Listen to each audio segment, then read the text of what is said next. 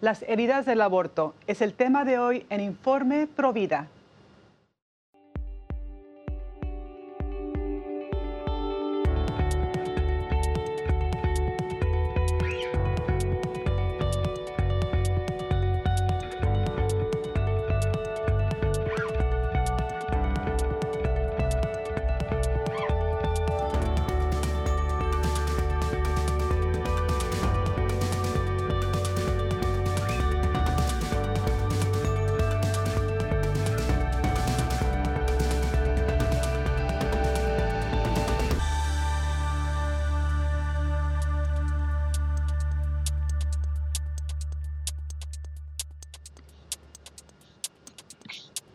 Hola amigos de EWTN, les saluda Astrid Bennett Gutiérrez. Están en su programa Informe Provida. Eh, les saludo desde los estudios de Orange County um, en California.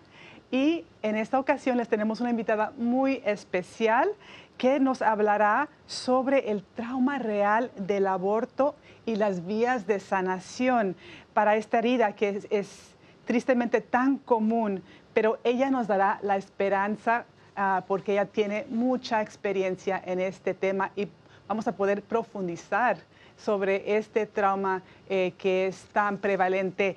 Ella nos saluda desde Orizaba, México. Ella es Nicté Sánchez Badelt. Ella es fundadora de Let's Rewind. Bienvenida, Nicté. ¿Cómo estás el día de hoy? Astrid, un gusto saludarte, encantada de estar contigo, con toda tu audiencia y sobre todo en este programa que es particularmente especial, ¿no? Y para todos los católicos, que todos los católicos deberíamos ser pro vida, todos. Gracias a Dios, amén.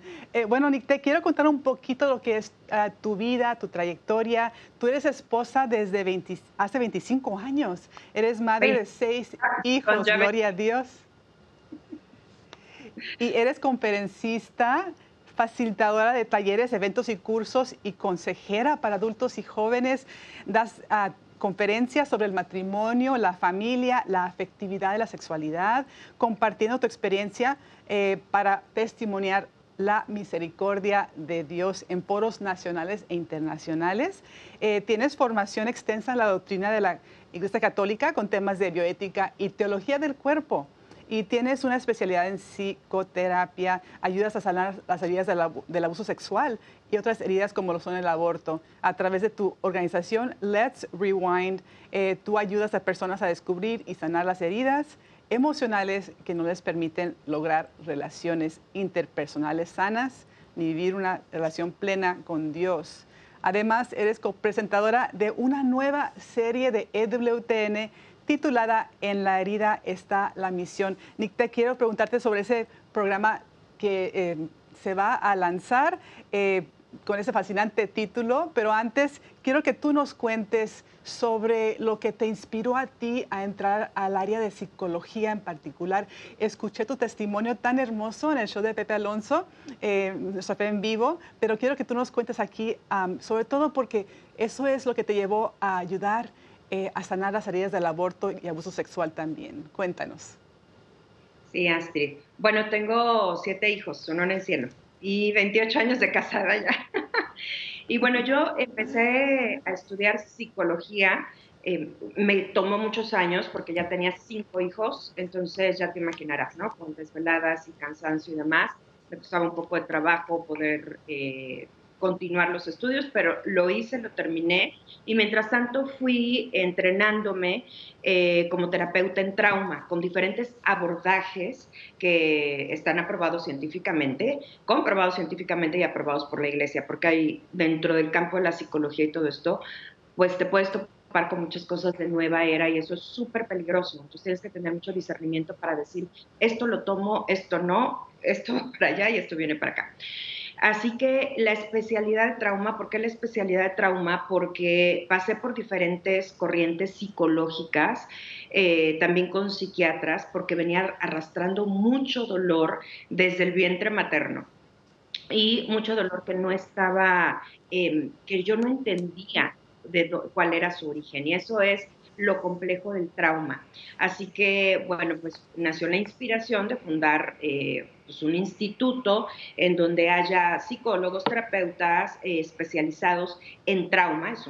hay diferentes escuelas psicológicas, el trauma es una escuela psicológica, es una especialidad, y además pues también de, de formados, que, eh, formados en psicología que puedan dar acompañamiento espiritual, sacerdotes, en fin. Vamos cortos en el camino, Astrid, porque hace falta más gente católica practicante que quiera entrenarse, que quiera estudiar y prepararse. Así que la invitación está súper abierta a todos los que lo, quieran hacer. Eh, tenemos un convenio con el Instituto Iceberg, con la doctora Liz Cavazos, para poder este, ayudar a psicólogos, terapeutas, familiólogos a formarse, sacerdotes religiosas, laicos a formarse en, en trauma. Y bueno, el trauma es una herida psicológica, Astrid. O sea, así como Mm, podemos caernos, se nos hace un moretón y ese moretón va cambiando de color con el tiempo. A veces cuando te aplicas rápido pomadita, que yo tengo ahí una pomada para mi hija, la más pequeña, aplicas rápido eh, la pomadita y puede desaparecer o hacerse menos visible el moretón. Pero el moretón eh, va variando de color y a lo mejor estaba como un poquito verde al principio y después se puede poner hasta negro, ¿no? Y dices, ¿qué es esto? O sea, ¿cómo fue cambiando de color? Bueno, es así, eh, pero en el, cerebro, en la psicología. Em, ¿Y qué es lo que sucede? Es cuando uno enfrenta situaciones adversas, situaciones difíciles, ya sea que tú las vivas o que tú seas testigo de ellas. Eso es el trauma, eso, eso deja una secuela, una herida psicológica que hay que trabajar. Y sí, em, sí dime. Sí, ¿y qué te llevó a, estudiar ese campo? Sé que tú pasaste por mucho en tu, en tu vida, eh, episodios muy fuertes eh, que seguramente te inspiraron a ahora dedicar tu vida, gran parte de tu vida, a, esta área. Bueno, sobre todo eh, dentro de la especialidad de trauma, hay trauma y hay trauma complejo. El mío era trauma complejo. Eh, por una serie de situaciones de, abuso psicológico, físico, sexual, pero a los 15 años eh, tuve la experiencia de pasar por un aborto provocado. Con toda la ignorancia del mundo, yo fui criada atea, ¿no? Este, así es como mis papás pensaban. Entonces, pues yo no tenía la carga de pecado, también iba a puros colegios laicos, no es que te explicaran mucho, no había mucha conciencia, yo no tuve conciencia de eso, esto ocurrió cuando tenía entre 15 y 16 años, y yo tuve conciencia de lo que había hecho hasta los 27 años más o menos, pero las secuelas yo las viví tal cual o sea, todo lo que se llama el síndrome postaborto, eh, que bueno, pues no está reconocido como un trastorno eh, mental, algo que se tenga que tratar. Yo fui a muchos psicólogos eh, y ninguno, psicólogos no católicos, ninguno me preguntaba si yo había pasado por aborto, ya sea inducido o provocado porque las secuelas este, pues pueden ser muy, muy similares, ¿no? Miedo a volver a embarazarse, pensar que algo está mal en ti, etcétera ninguno me preguntó, hasta que incluso algún católico tampoco me preguntó. Y fue, un proceso largo, como de seis años de terapia de búsqueda y después este, ya de llevar terapia formal. Cuando llegué con la especialidad de trauma con, con psicólogos católicos, entonces sí salió la gran pregunta. Oye, ¿has pasado, bueno, cuáles han sido la serie de eventos traumáticos? ¿Has pasado por aborto? Sí. ¿Ok? Entonces esto explica mucho de la sintomatología.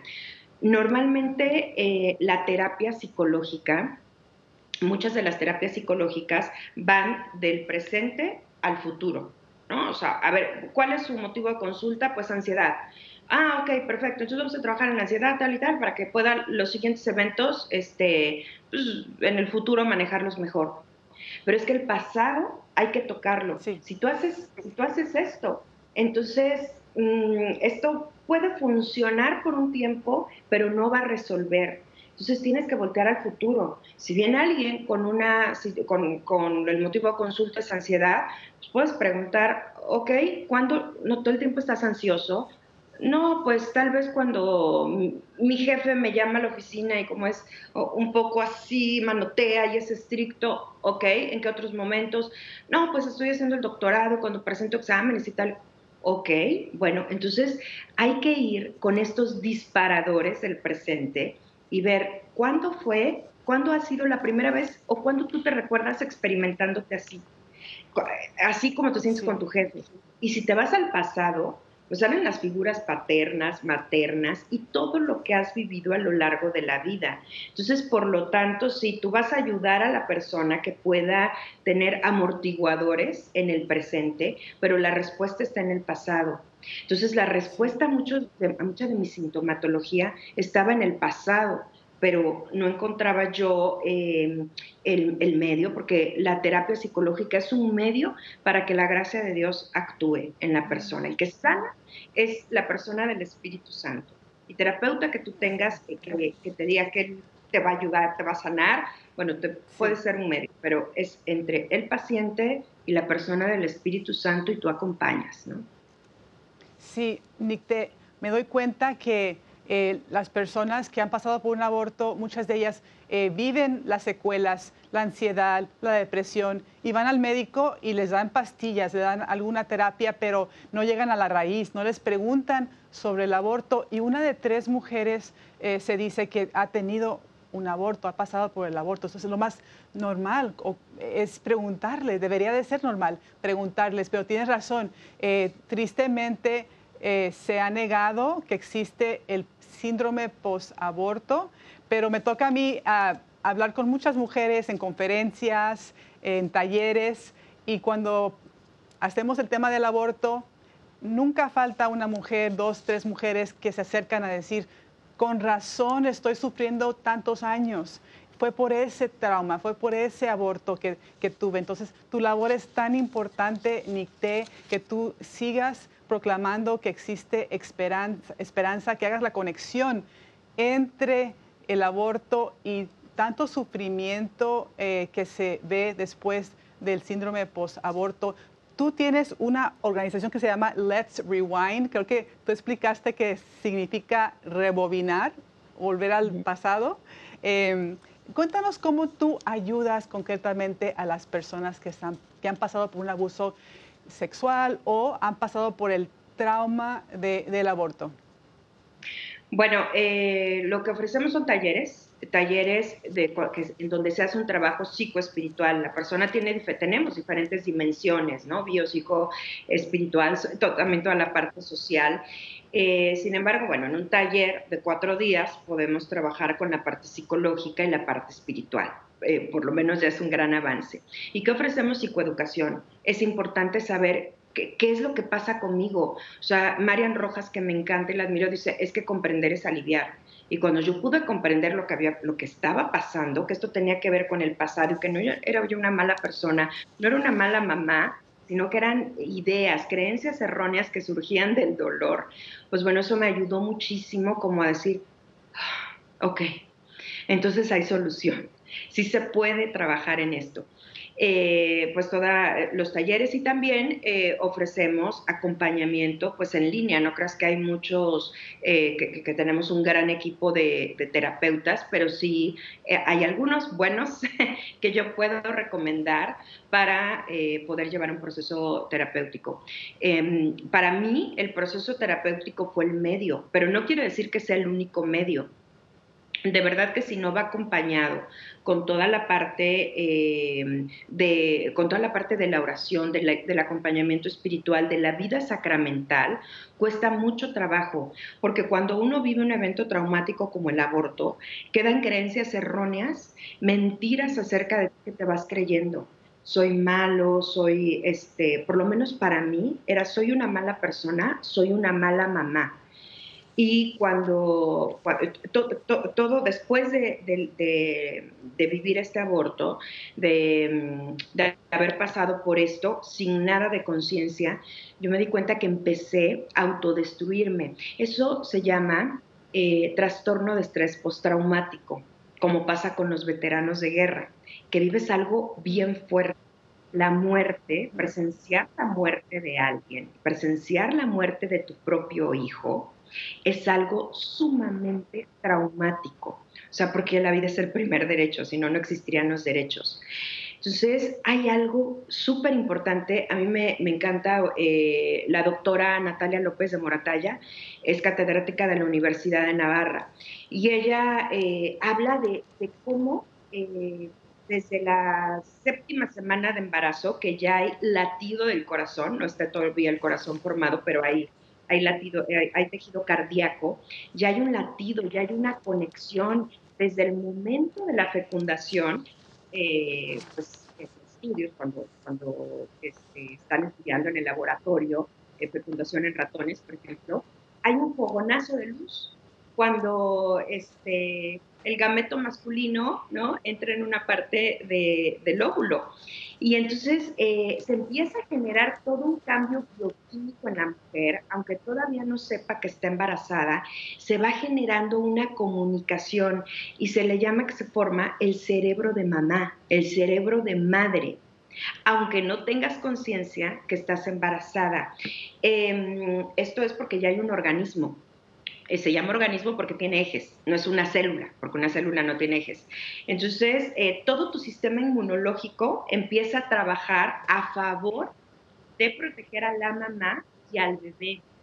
Y esto, esto es súper importante porque luego se habla, no, es que esto, eh, eh, te sientes mal porque estás rechazando el cuerpo extraño. No, el, el, sistema inmunológico está protegiendo a la mamá, al bebé, y lo que manda, manda la señal al cerebro es de, soy diferente, soy otra persona, pero no soy hostil, no soy un huésped dañino. Y eso es impresionante entenderlo a través de la, biología, a través de la ciencia, ¿no? Y el hipotálamo, que es, una parte del sistema límbico, vamos a decir que es donde se fabrican las emociones, empieza a generar mucho oxitocina, que se le llama la hormona de la felicidad, y progesterona, este, cuando, cuando estás embarazada, ¿no? Entonces se genera un almacén de confianza. Y el cortisol, que es la hormona que genera el estrés, empieza a bajar. O sea, aunque, aunque tengas eventos eh, estresantes, como hay mucha oxitocina y, progesterona, entonces como que el cortisol no, no hace tanto efecto como cuando no estás embarazado. Entonces, tu sistema nervioso detecta lo que está sucediendo nuestro sistema nervioso siempre está buscando señales de peligro y seguridad, ¿no? Es como si dijera, ¿dónde estamos seguros? ¿Dónde estamos? Eh, el sistema nervioso tiene redes que van hacia todos, hacia todos los órganos de nuestro cuerpo. Entonces, cuando hay un ataque a nuestro organismo, por ejemplo, si nos estamos enfermando o si hay una situación estresante, em, empieza a mandar señales. Entonces, hay un warning que se llama ansiedad. Hay una cosa que es el trastorno de ansiedad, que es un, este, una, eh, que hay que tratarlo con psiquiatra, y otra cosa es la ansiedad que experimentamos. Entonces esa ansiedad nos empieza a mandar una, señales de peligro a nuestro sistema nervioso, empieza a avisar, hey, algo está mal. Cuando tú entras a una sala fría, quirófano, este, quirófano o en una plancha donde te tiendan a darte una eh, primero en la estás eh, surge miedo, porque el miedo es una emoción adaptativa. Se oye peligro, cuidado, y em, empieza inmediatamente la amígdala a mandar, a secretar cortisol, adrenalina, diciendo aquí hay algo peligroso. Entonces, todo eso que, nos dice este, la doctora, em, toda ese, es, esa es, esa mm, fábrica de la confianza, ese vínculo, esa simbiosis que ya se empieza a hacer entre el bebé y la mamá, de repente se forma de una manera súper Obviamente que el sistema nervioso sí. después que tenga de lo que es. Sí, y Nick, te, este, mira, eh, con todo lo que has explicado, es asombroso y grandioso lo que es concebir un hijo. Eh, realmente el cuerpo es maravilloso, es una maravilla, como dice el salmista.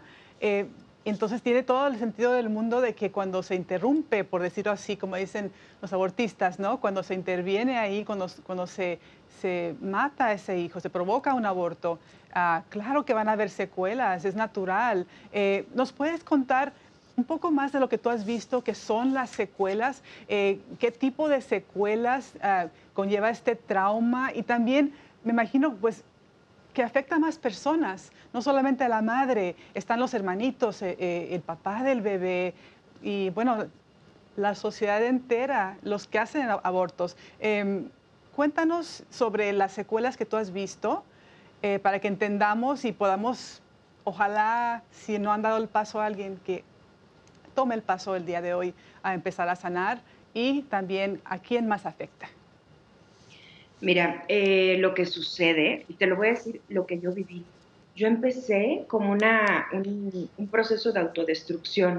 O sea, yo no entendía eh, moralmente que eso estaba mal, pero por supuesto que mi sistema nervioso percibió todo lo que había sucedido. Entonces experimentaba mucho enojo, pero enojo irracional, o sea, puedes estar enojado por una situación, ¿no? Y, está bien, es válido estar enojado, hasta te paras y ante, un, ante una injusticia, pero era un enojo que surgía de la nada. Además, eh, mi mamá tenía una guardería y yo trabajaba ahí. Entonces, eh, todo eh, el, llanto de los bebés, no me sentía yo digna de tomar un, un, niño en brazos. Pero em, lo peor de esto es que no te das cuenta que es por el aborto. Dices, pues quién sabe qué es lo que me pase, ando nerviosa, ando estresada, te estoy hablando 17, 18 años más o menos. A los 19 años tuve eh, mi conversión y em, comparto esta parte con muchos pacientes que he atendido y con personas que han asistido a los talleres, alumnos, en donde hemos tenido alumnas de 70 años donde lloran y dicen, es que claro, yo he experimentado esto a lo largo de mi vida. Cuando viene un embarazo, un segundo embarazo, em, empieza a haber muchas dudas, mucho miedo, no haces esa conexión, ese clic eh, con tu bebé, cuesta muchísimo trabajo em, el primero, el segundo, el tercer hijo y se experimenta culpa y vergüenza. Mucha culpa y la culpa la culpa te va acabando, te va carcomiendo. Puedes presentar ataques de pánico, ataques de ansiedad, intentos de suicidio. Yo tuve un intento de suicidio después de meterme en todo el mundo del heavy metal. Yo creía que todo fuera oscuro en mi vida. Era un autocastigo que ni entendía de qué venía. Y eh, después tuve un intento de suicidio. Entonces era como acabar con esa sensación angustiante que yo experimentaba. Y cuando algunas eh, pacientes eh, me han referido es que como pues había sido abuso sexual prolongado dentro de la familia y demás, pues entonces eh, mi mamá decidió que abortara, yo era muy chica y tal y cual. Es sumarle trauma al trauma. O sea, el abuso sexual en sí ya es traumático porque em, el sistema nervioso eh, percibe peligro de muerte. Es, una agresión fuerte. Percibes peligro de muerte, tu centro del miedo queda alterado, vives en estado de alerta, de hipervigilancia, con sobresaltos, con pesadillas, con flashbacks, eh, con un montón de cosas, con miedo, detonantes, lugares, situaciones, personas.